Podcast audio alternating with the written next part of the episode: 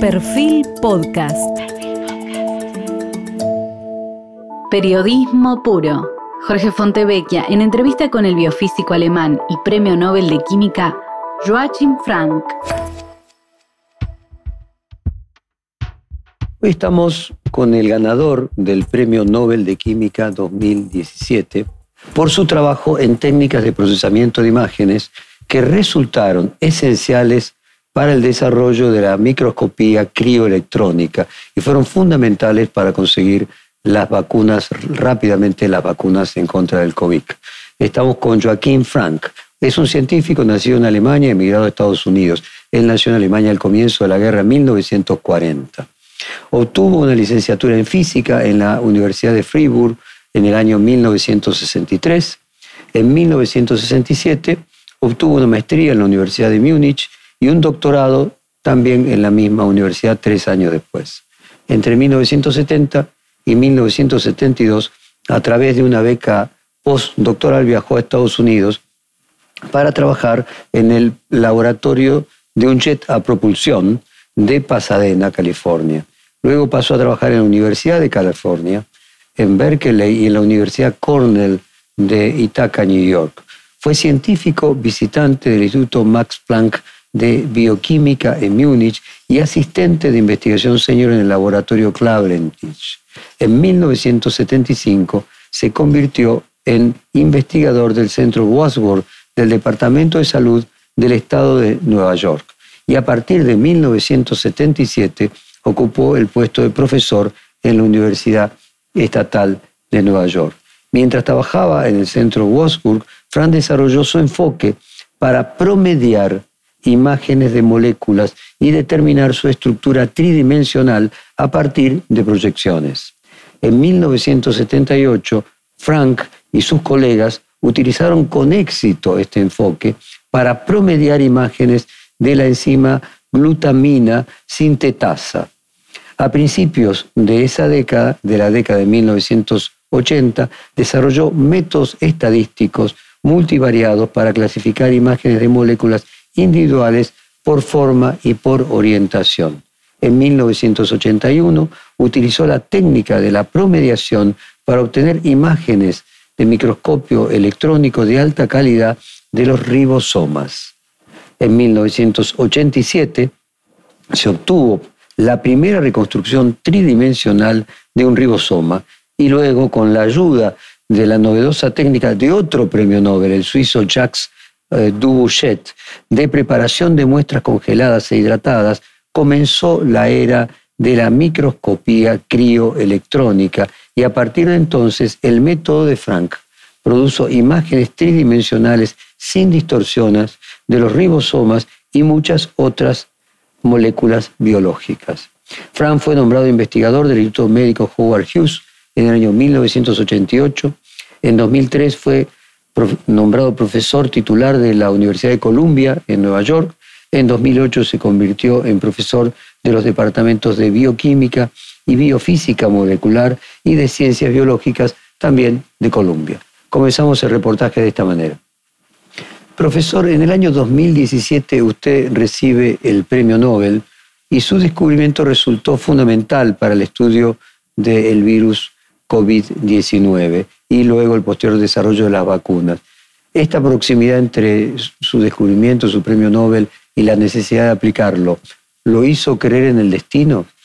Um, uh, destino. Uh, Publiqué un artículo, uh, un paper, el año pasado que se titula Justo a tiempo y creo que esto se relaciona con su pregunta del destino porque mm, cuando observamos el desarrollo de CryoM, hubo un evento trascendental en 2012, la introducción de una cámara realmente excelente. Antes de eso, no se podía alcanzar una resolución más alta debido a un problema de grabación muy trivial. Después de 2012, de repente todo era posible. Y el objetivo de mi artículo era que 2012 llegó justo a tiempo para abordar una serie de epidemias y pandemias devastadoras.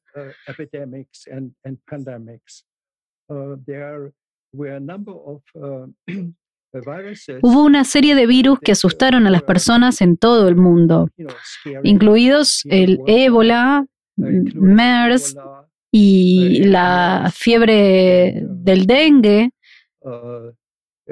y, por supuesto, el COVID. Así que esto es justo a tiempo. Es realmente decisivo que la cryo-EM se desarrollara a tal perfección justo a tiempo para hacer frente a tantas enfermedades devastadoras. En el ámbito científico se le adjudica a la CRIOEM la posibilidad de desarrollo de vacunas efectivas porque permitió tanto determinar la estructura y dinamismo de las proteínas espigas del, del COVID o del SARS-CoV-2, que es cómo se fija a la célula como los sitios de unión de anticuerpos neutralizantes. Pero por lo que tengo entendido, también esta técnica permite el estudio de otras mutaciones, de otros virus, para prevenir y lograr su cura. ¿Nos podría contar en qué otras enfermedades su técnica ha sido fundamental? Hay muchas enfermedades en las que esta técnica ha marcado una diferencia muy grande. Solo puedo pensar en tenerlo con el virus de la hepatitis C, donde fue posible rastrear la forma en que el virus secuestra el ribosoma del huésped.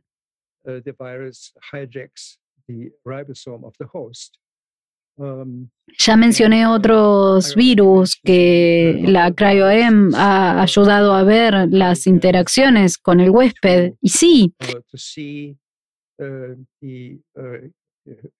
hay tantas enfermedades en las que la CryoM, debido a su poder para mirar, no solo la estática, sino también la dinámica.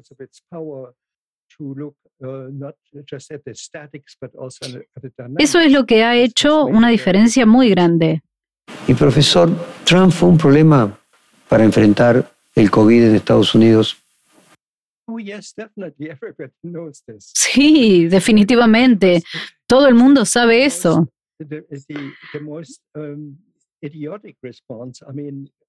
Fue la respuesta más idiota, quiero decir, absurda respuesta.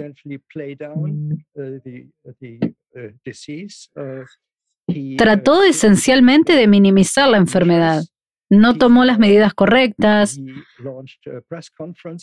dio conferencias de prensa con afirmaciones completamente absurdas que ponían en peligro a las personas. La lista sigue y sigue. Eh, esencialmente en la contabilidad total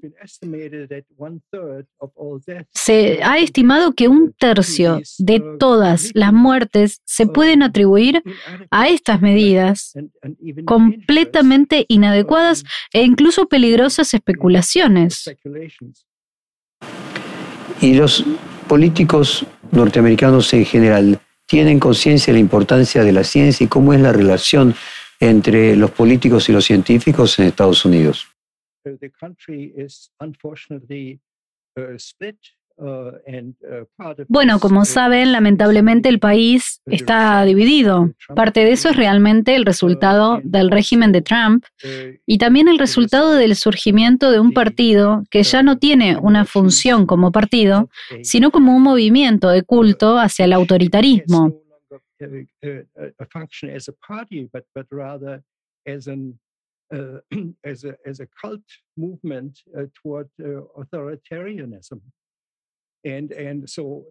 Y así, si parte del país realmente tiene una relación muy extraña con la ciencia a través de campañas equivocadas en las redes sociales, Simplemente algunas de las personas creen que esencialmente cualquier declaración científica puede ser cuestionada.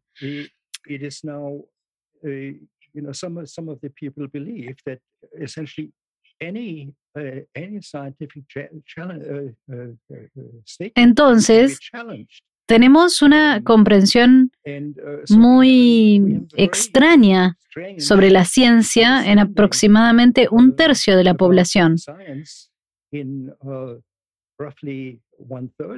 Pero afortunadamente la mayor parte del país ha adquirido, creo, una mayor conciencia sobre la importancia de la ciencia como resultado de la pandemia.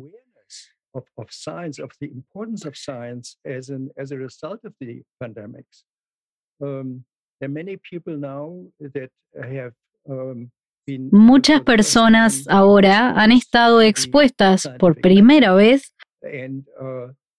al método científico y pueden tener discusiones en casa sobre esta y uh, aquella metodología y demás que no sucedía antes. Usted, profesor, firmó un petitorio para que Reino Unido suspendiera las patentes de las vacunas para el COVID.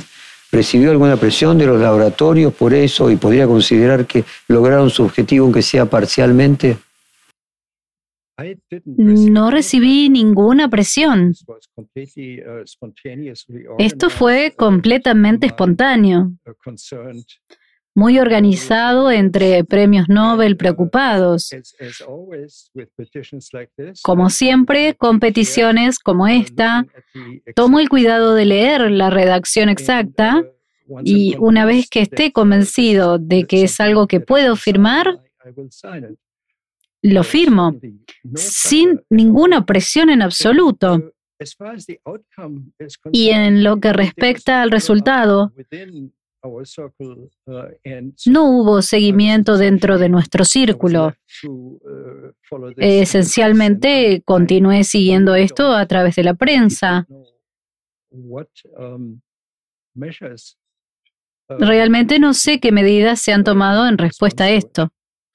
Profesor, su campo actual de estudio es el, le voy a leer textualmente, mecanismo de traducción ribosomal utilizando criomicroscopía electrónica y reconstrucción de partículas individuales. El ribosoma es una máquina química presente en las células humanas responsable de la síntesis de las proteínas. ¿Podríamos traducir esto al lenguaje no científico, que sería decir que usted estudia las mutaciones de las proteínas en ciertas enfermedades extrañas? Bueno, realmente no entiendo la pregunta, ya que los ribosomas son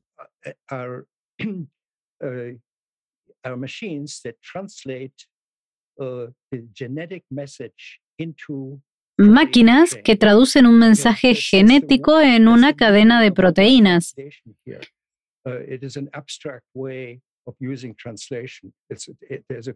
Ese es el significado de la palabra, esa traducción aquí.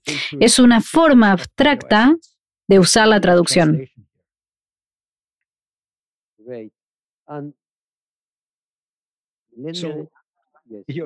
Hay un código que está en el ARN mensajero y se está traduciendo a una secuencia de aminoácidos.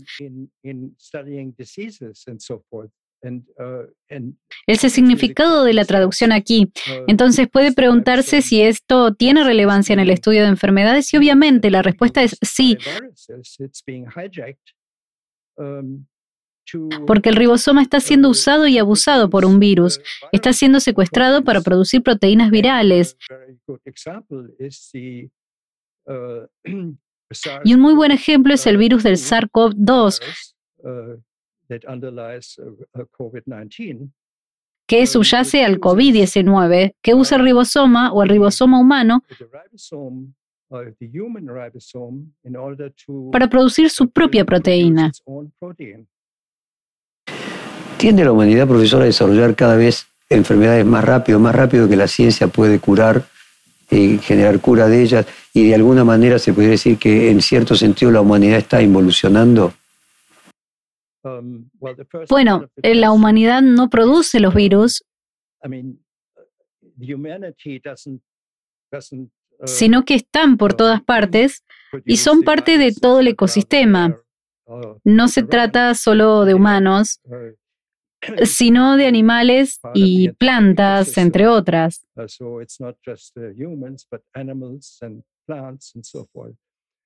Entonces, la pregunta es si podemos lidiar con esto tan rápido como se desarrollan.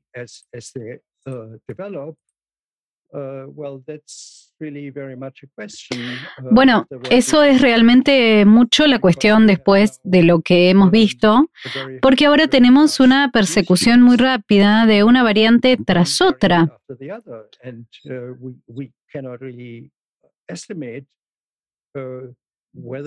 Realmente no podemos estimar si alguna vez podremos salir adelante en esta carrera.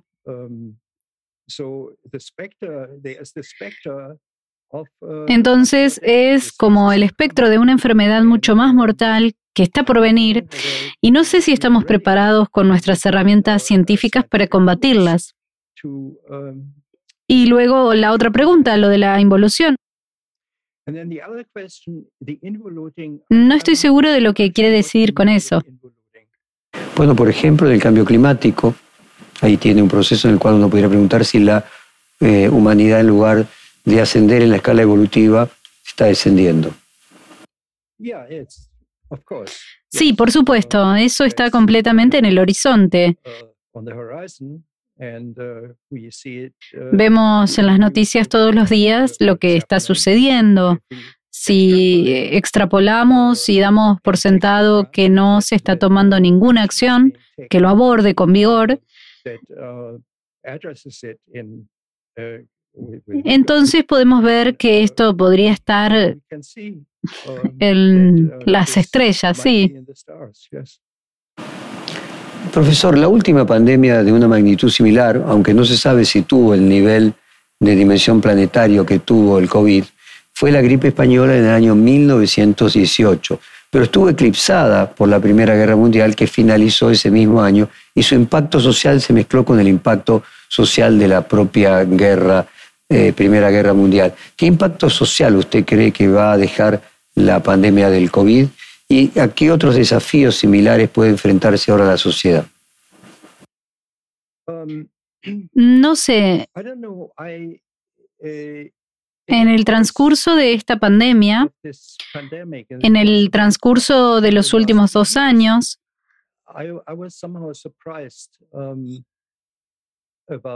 de alguna manera me sorprendió cómo avanzan las cosas.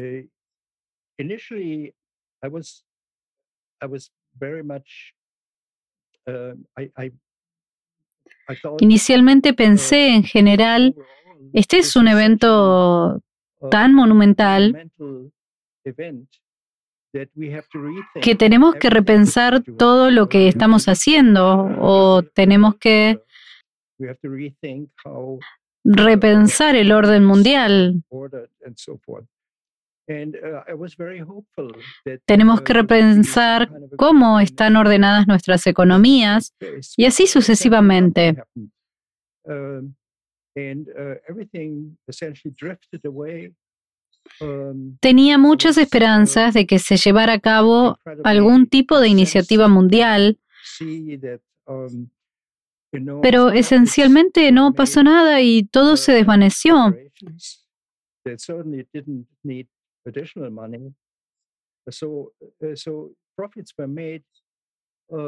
Estaba increíblemente indignado al ver que las grandes corporaciones obtuvieron enormes ganancias que ciertamente no necesitaban dinero adicional.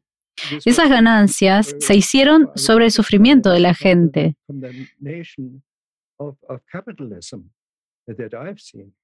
Y en cierto sentido, este fue hasta ahora el mayor repudio a la nación del capitalismo que he visto. Entonces, si miro a mi alrededor, ¿cuáles han sido los efectos de la pandemia? Todavía estoy esperando algún tipo de despertar que tenga lugar aquí. Parece que todo el mundo está simplemente tomando su dinero y corriendo y parece que se nos está escapando toda la oportunidad de repensar la forma en que estamos haciendo negocios.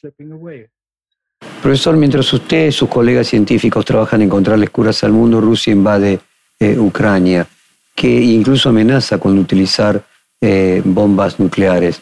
¿Qué reflexión le merece lo que está pasando?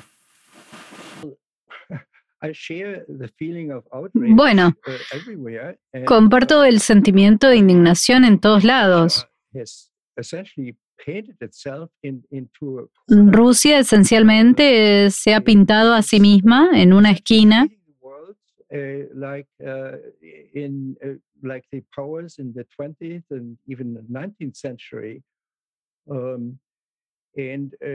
es esencialmente tratar al mundo como a los poderes del siglo XX e incluso del XIX.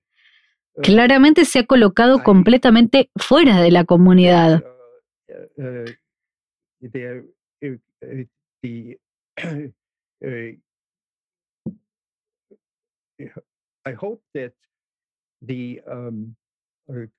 Espero que la acción combinada que se ha estado llevando a cabo bajo el liderazgo de Europa y Estados Unidos vaya a frenar la búsqueda continua de Rusia.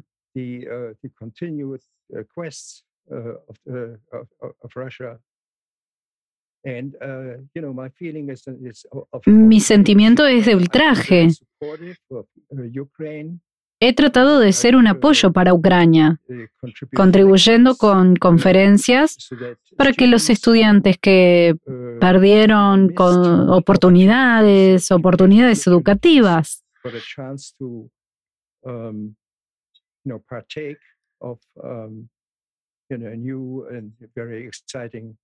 He tenido una oportunidad de participar de una nueva y muy emocionante parte de sus hallazgos. Así que he sido un gran apoyo. Y habiendo crecido en Alemania, la amenaza de Rusia todavía está en mi mente. Cuando crecí, la frase los rusos están llegando era común. Era una amenaza real y terrible. Profesor, en Argentina se utilizó para la vacunación del COVID inicialmente la vacuna rusa llamada Sputnik. Me gustaría saber si usted tiene alguna información eh, sobre este tipo de vacuna y al mismo tiempo sobre la calidad y el nivel de la ciencia rusa. No, no tengo información. Tengo una colaboración muy exitosa con una científica rusa que está trabajando en los Estados Unidos, pero no he abordado toda la situación política con ella.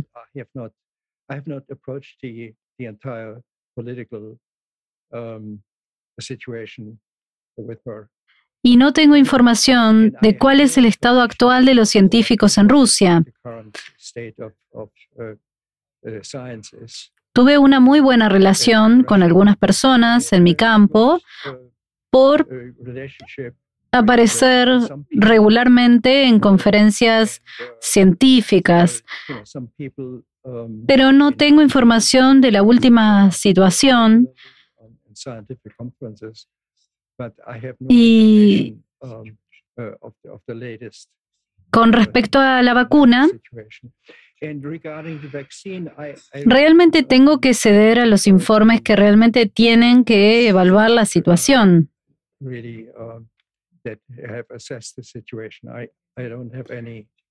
Yo no tengo ninguna información en particular sobre esto. Lo único que entiendo es que los esfuerzos de vacunación han sido bastante inadecuados y me parece desafortunado que Argentina se suscriba a esto en un momento. ¿Y qué información tiene respecto de la calidad de la ciencia en China, en India, además de Rusia? Tengo información sobre China. He tenido muy buenas relaciones con algunos científicos.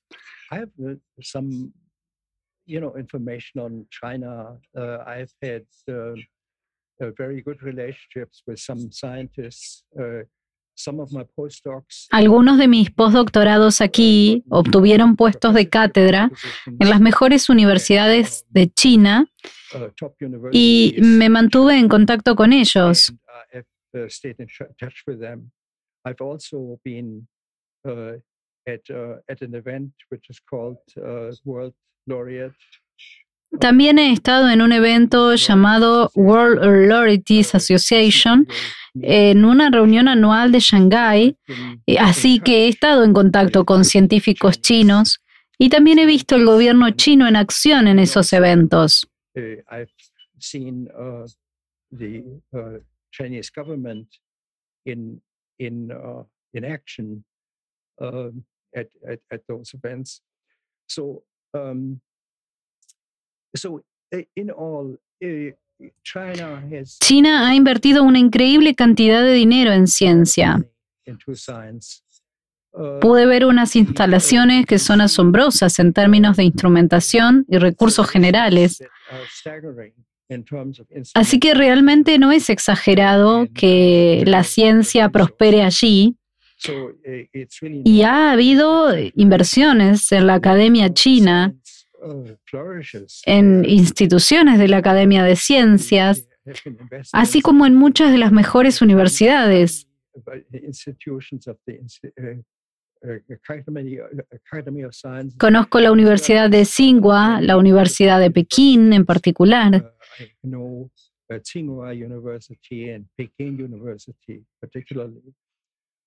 Um, so, uh, uh, uh, China, in my opinion, has outspent uh, many other countries, including the United States. En mi opinión, China ha gastado más que muchos otros países, incluido Estados Unidos, recientemente, en ciencia y reconoce correctamente cómo la ciencia es realmente la clave para el futuro. and uh, so uh, it, it's uh, it's it's been staggering. uh, to Ha sido asombroso ver estas inversiones,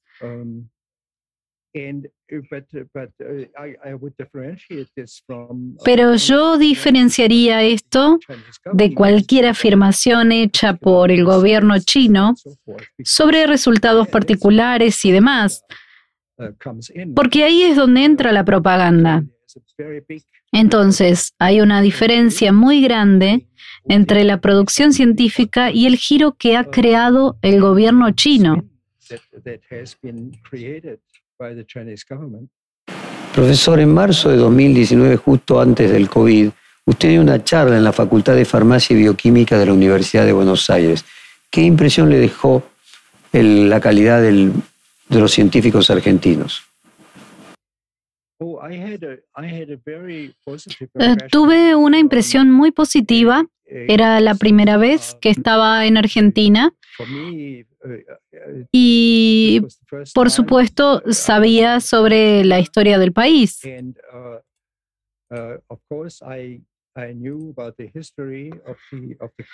También tuve una relación personal con alguien de Argentina al hacer una colaboración científica. uh. Uh, uh.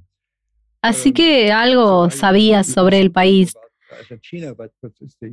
First um, Pero en esta primera visita me, rápidamente me impresionó mucho la calidad científica, um, scientific quality, uh, el conocimiento y la gran cantidad de interés que había allí. uh,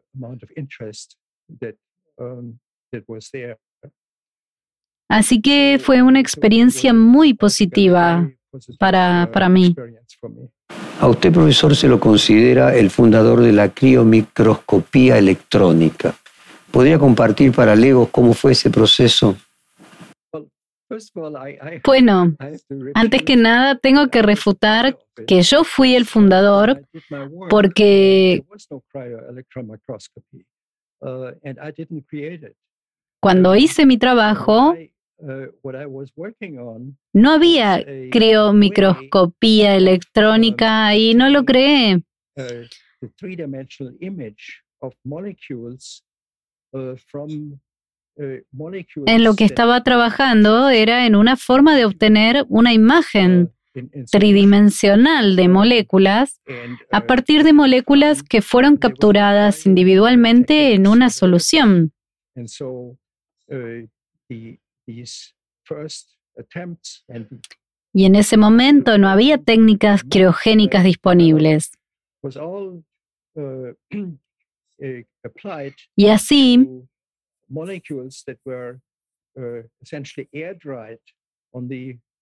estos primeros intentos de desarrollo de programas de computadora y matemáticas se aplicaron a moléculas que esencialmente se secaron al aire en la retícula de la microscopía electrónica.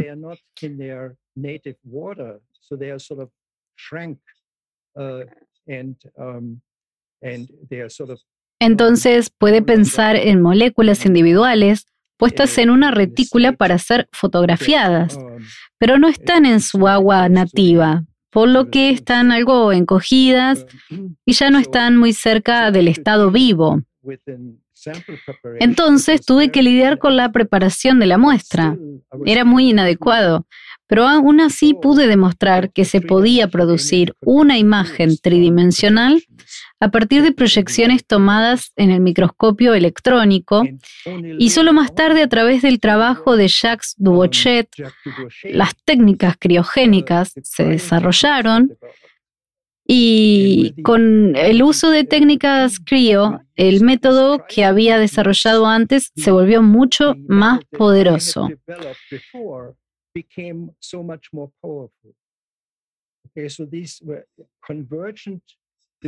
Bien, entonces estos fueron desarrollos convergentes. No estábamos colaborando entre nosotros, sino que dos técnicas se fusionaron. Eh, eh, y así es como surgieron los llamados criomicroscopios electrónicos de partículas individuales. Mi importante contribución es que esta única partícula, es decir, las moléculas, no tenían que cristalizarse.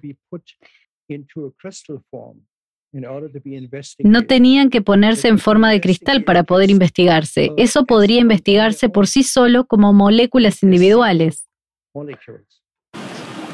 El premio Nobel que usted recibió lo recibió en conjunto con otros dos científicos, el biólogo molecular biofísico Richard Henderson, que es de Inglaterra, y el biofísico Jacques Dubochet, que era suizo. Eh, tres nacionalidades, trabajando cada uno en distintos países, y la pregunta, y complementariamente uno con otro, y la pregunta es si era necesario esto porque el conocimiento específico de cada uno en la materia era imprescindible, es imprescindible el del otro, y el nivel de la ciencia ha llegado a una especificidad tal de que nadie tiene el conocimiento completo por, para, por ejemplo, avanzar en un tema con el que usted avanzó.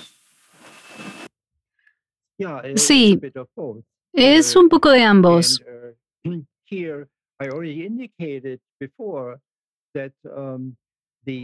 Como comenté antes, la técnica cryo-EM de partícula única que tanto éxito tiene hoy en día, se ha unido a partir de eh, las dos técnicas.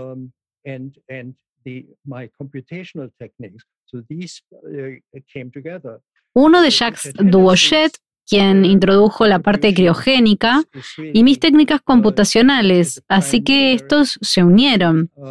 La contribución de Richard Henderson es realmente como un pionero en la obtención de estructuras atómicas de moléculas por microscopía electrónica.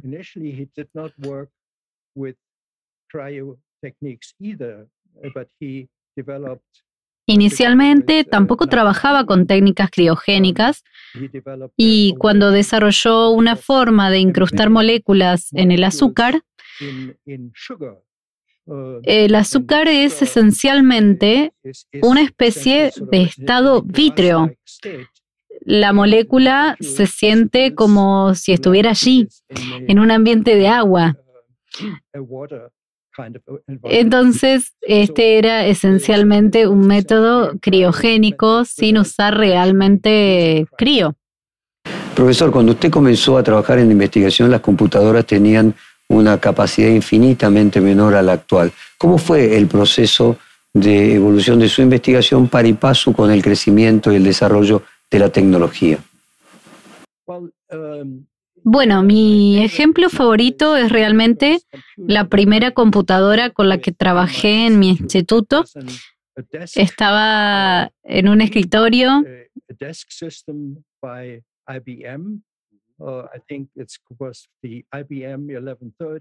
En un sistema de escritorio de IBM. Creo que era un, el IBM 1130 y tenía una memoria de 4.000 palabras y las palabras individuales eran solo 16 bytes. Así que tienes que comparar esto con lo que tenemos ahora en el teléfono celular, que probablemente sea un millón más en cada teléfono celular.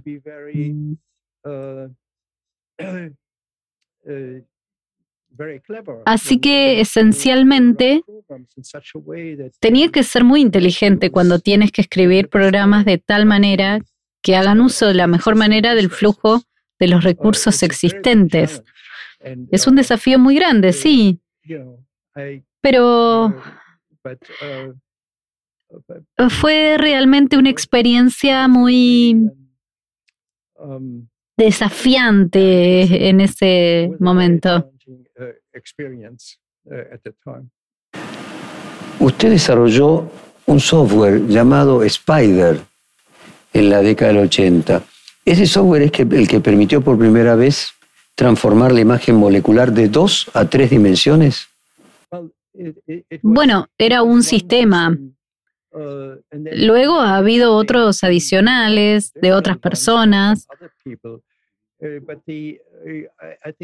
Pero creo que la idea muy importante era no solo escribir un programa. Creo que es algo que a veces hacen los estudiantes de posgrado. Hacer un programa que se vuelve más y más grande. Luego empiezas a pensar en ello y eso se vuelve aún más grande. Pero en cambio puede pasar en un sistema de programas como un banco de trabajo. Tú desarrollas todos los programas elementales por separado y los dejas comunicarse entre sí. Entonces tiene un banco de trabajo donde puede abordar preguntas muy complicadas al armar los módulos de la manera correcta. Y puedes juntarlos usando algún tipo de lenguaje de script. Así que eso es lo que era Spider. Era un banco de trabajo de muchos, muchos programas individuales que podían comunicarse entre sí y podían reconocer el mismo tipo de base de datos de imágenes. Y es por eso que Spider tuvo tanto éxito desde el principio. Lo que también significaba era que las personas que no tenían una comprensión muy sofisticada de las matemáticas y la computación aún podían participar en el desarrollo de scripts simplemente usando ese banco de trabajo de programas. ¿Se está utilizando inteligencia artificial en la investigación científica en su campo? Y si es así, ¿qué, qué aporte podría brindar ella a la investigación que usted desarrolla? Si te refieres a la investigación con microscopía electrónica, ahora tiene un papel muy bueno ayudando porque puede sonar muy trivial en la selección de partículas.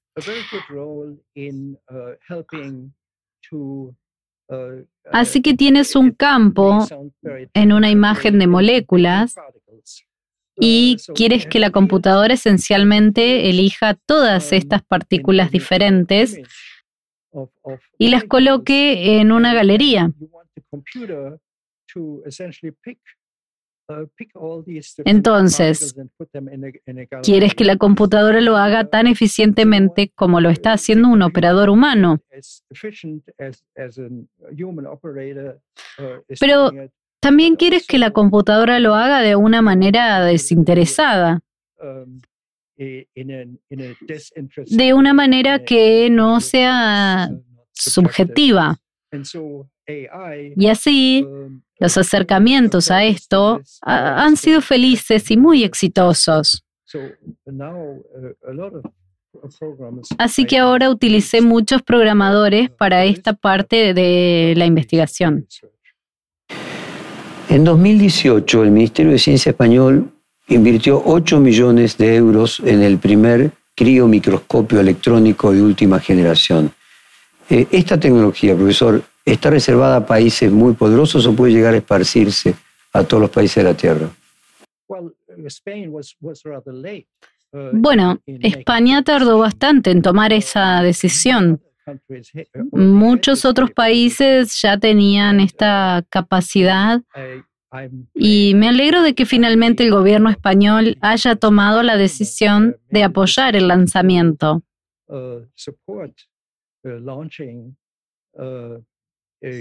Desafortunadamente, la forma en que se gastó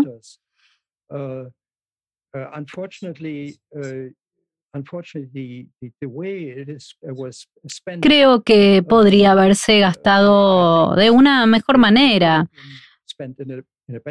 porque estuvo restringido a un proveedor en particular. Eso era totalmente innecesario, en mi opinión. Sin embargo, fue un movimiento muy bueno pero bastante tardío en comparación con lo que estaba sucediendo en otros países. Bueno, ¿y cuántos países cuentan con estos laboratorios dedicados a la microscopía crioelectrónica? Mi conjetura sería tal vez 20 o algo así.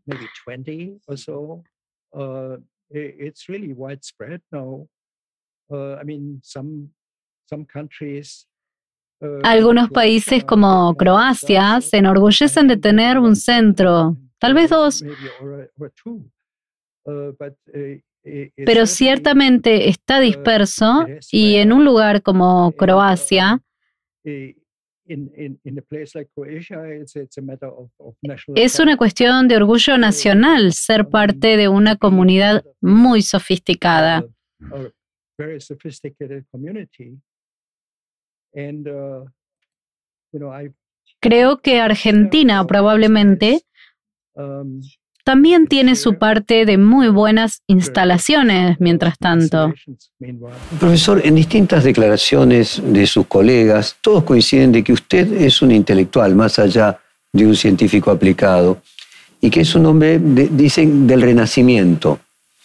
Eh, en el medio de un siglo como el actual, hipercomunicado y virtual. Por ejemplo, se cuenta que usted ya escribió tres novelas, una ya de ellas la ha publicado, eh, pero más allá de eso me interesa entender cuáles son sus lecturas, sus fuentes de inspiración, qué autores despertaron de usted la necesidad de escribir o de investigar científicamente. Uh, ah, hay tantas cosas uh, diferentes. Uh, leo ficción y finalmente obtuve una suscripción a Paris Review.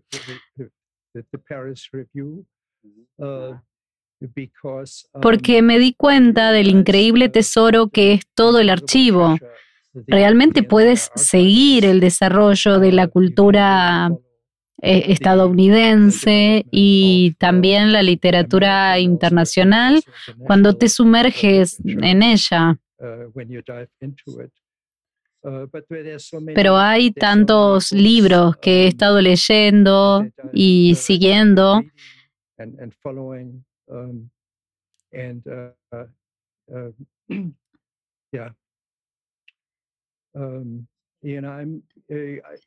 Esencialmente de lo que me doy cuenta es que se requiere esa lectura constante para mantenerme interesado y motivado en mi propia escritura de ficción. ¿Y qué es, profesor? Usted es un habitante del siglo XX prácticamente. ¿Qué es ser en el siglo XXI científico? ¿Es distinto? ¿Hay diferencia hacerlo en el siglo XX? Uh, sí, porque la principal uh, diferencia es realmente uh, Internet, la capacidad de comunicación científica, la forma en que fluye la información y también el rendimiento asombroso de las computadoras de hoy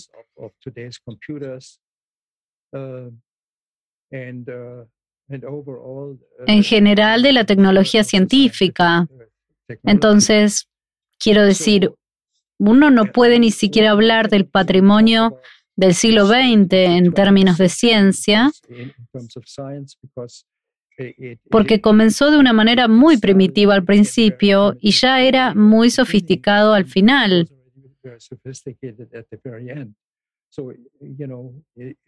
Es una comparación muy difícil. Solo podría comparar lo que estamos haciendo ahora mismo con el final del siglo XX. E incluso entonces, cuando veo un tremendo progreso en términos de qué tan rápido la comunicación científica puede tener lugar.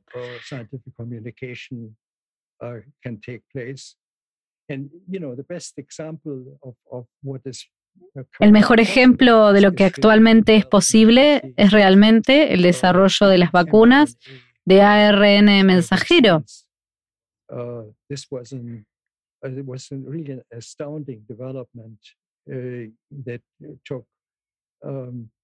Esto no fue un desarrollo asombroso que tomó solo unos meses. Uh, Um, Pero tal vez algunos años justo antes de que ocurriera el COVID-19.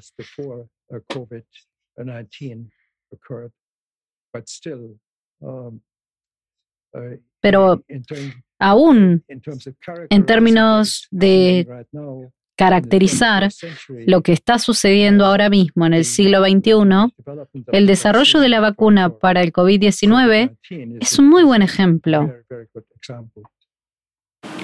Una pregunta final, profesor. Usted nació en Alemania eh, cuando todavía estaba la Segunda Guerra Mundial, recorrió la reconstrucción de su país, las ruinas, estudió entre los 60 y los 70, vio cómo se construía el muro de Berlín. Me gustaría que nos dejara una síntesis de su propia visión de aquellos años de infancia y adolescencia en aquella Alemania de la guerra y de la posguerra. Todo comenzó conmigo cuando tenía tres años y medio viendo las casas a nuestro alrededor, alrededor de la casa de mis padres en llamas. Y mi propia casa también estaba en llamas. El techo fue alcanzado por una bomba incendiaria. Así que mi primera experiencia fue realmente muy devastadora.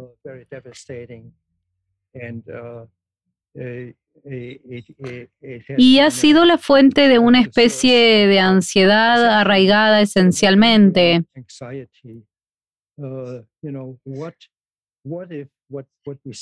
¿Qué pasa si lo que vemos a nuestro alrededor puede desaparecer en un instante.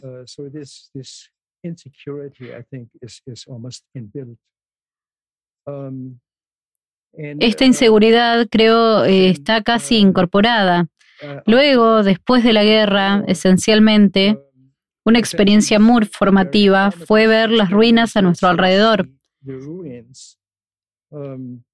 Estos fueron mis patios de juego cuando tenía cinco años, seis años y en adelante.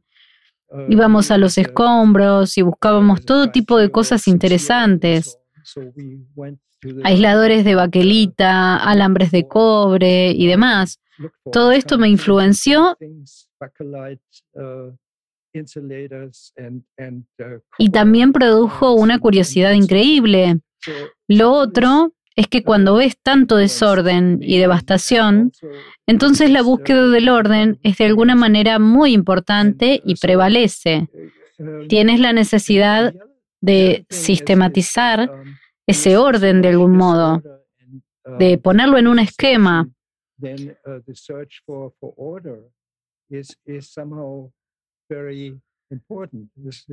Otro efecto de la guerra fue el acaparamiento. Ese es muy a menudo el caso de que las personas con escasez en su infancia comienzan a acumular cosas, objetos preciosos, cosas que se encuentran en la calle y demás. Los guarda y los guarda para algún uso futuro.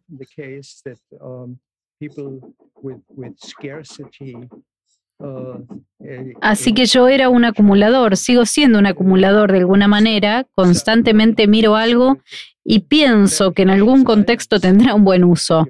Solo tengo que esperar ese contexto. Entonces lo puse en el estante y lo revisé.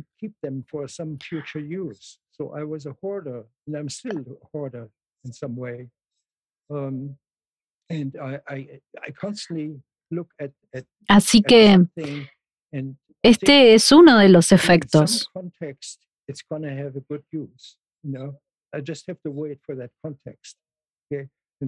Más tarde, en los años 60, hubo grandes disturbios. Fue una época de gran agitación política en todas partes.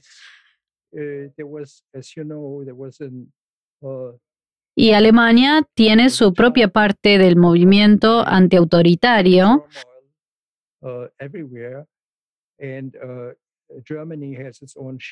Las protestas contra la visita del Shah de Persia.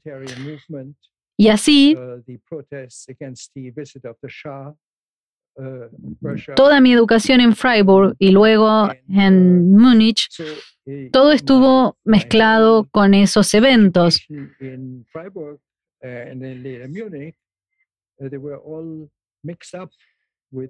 Fui a protestas, presencié situaciones de maltrato, uh, vi uh, de primera mano el surgimiento de la violencia, las manifestaciones y los choques contra la política.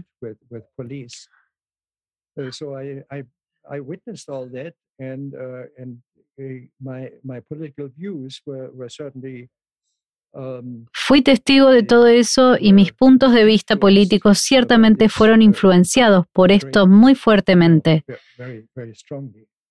Profesor Joaquín Frank, muchas gracias por esta hora de conversación. Perfil Podcast.